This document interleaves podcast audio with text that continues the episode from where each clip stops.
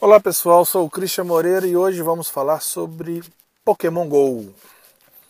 E aí, você é daqueles que está falando mal do game, do jogo, do aplicativo, do Pokémon Go? Ah, vai rolar um monte de assalto. Isso não é para o Brasil. Realmente o Brasil não é para principiantes, isso é verdade. Ou você é daquele que está olhando o lado bom da história?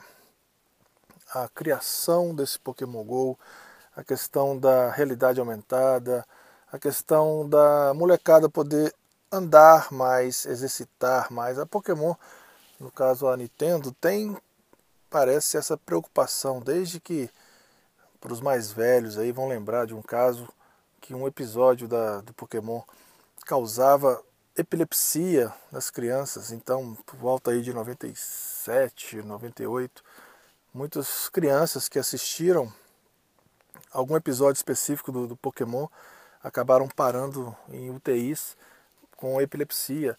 Então, desde então, a gente percebe. Então, desde então foi ótimo. Eles, a gente percebe que eles têm uma preocupação com a saúde. Tinha um, um Pokémon que tinha uma espécie de, de medidor de passos.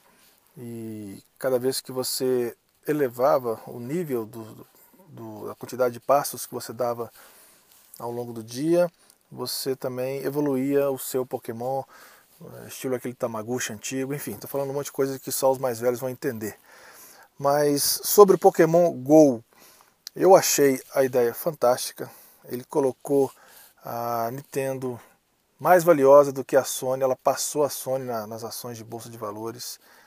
Você pode, por exemplo, você tem um estabelecimento comercial, você pode comprar uma espécie de ginásio onde vai ocorrer brigas entre pokémons.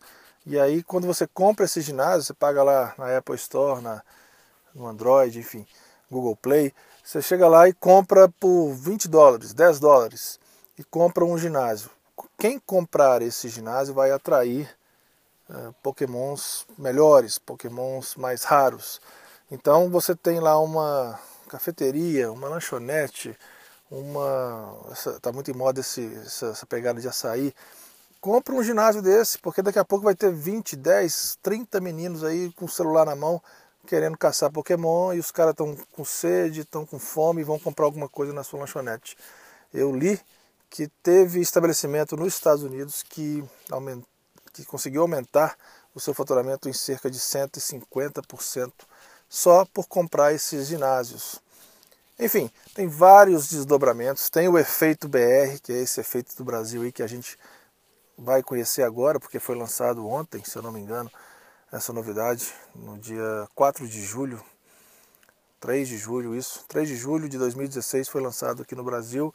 Então vai acontecer agora o efeito BR, vamos ver. Eu espero e torço para que a gente tenha mais notícias positivas do que notícias negativas relacionados ao Pokémon Go. A vida precisa um pouco mais de bom humor, precisa um pouco mais de interpretar as coisas de uma maneira mais leve do que logo de cara você já jogar pedras sem saber realmente é, profundamente sobre o assunto.